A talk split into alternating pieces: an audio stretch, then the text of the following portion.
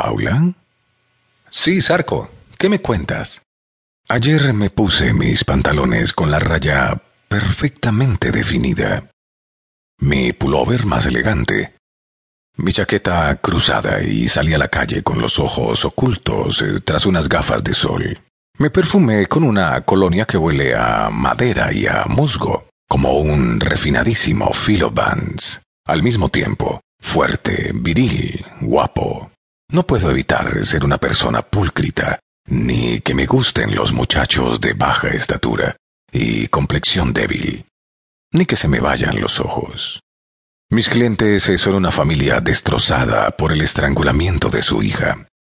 Una familia que no entiende que la policía no haya aún apuntado con el dedo hacia ningún sospechoso y haya archivado el caso después de un año de infructuosas investigaciones. El marido de la muerta aún vive en el que fue su hogar conyugal y no puede decirse que sus suegros se fíen de él. Es moro, me informó el padre de la muerta.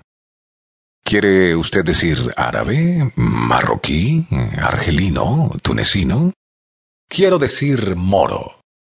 El señor Esquivel no se desdice con facilidad, no tiene una predisposición complaciente. Cuando me recibe está leyendo un diario conservador que ahora descansa encima del sofá, abierto por la página de necrológicas. Ha estado resolviendo el crucigrama, apretando tanto el bolígrafo, que casi ha traspasado el papel. Un ciego, tocando el reverso de la hoja, hubiera sido capaz de descifrar los trazos del señor Esquivel.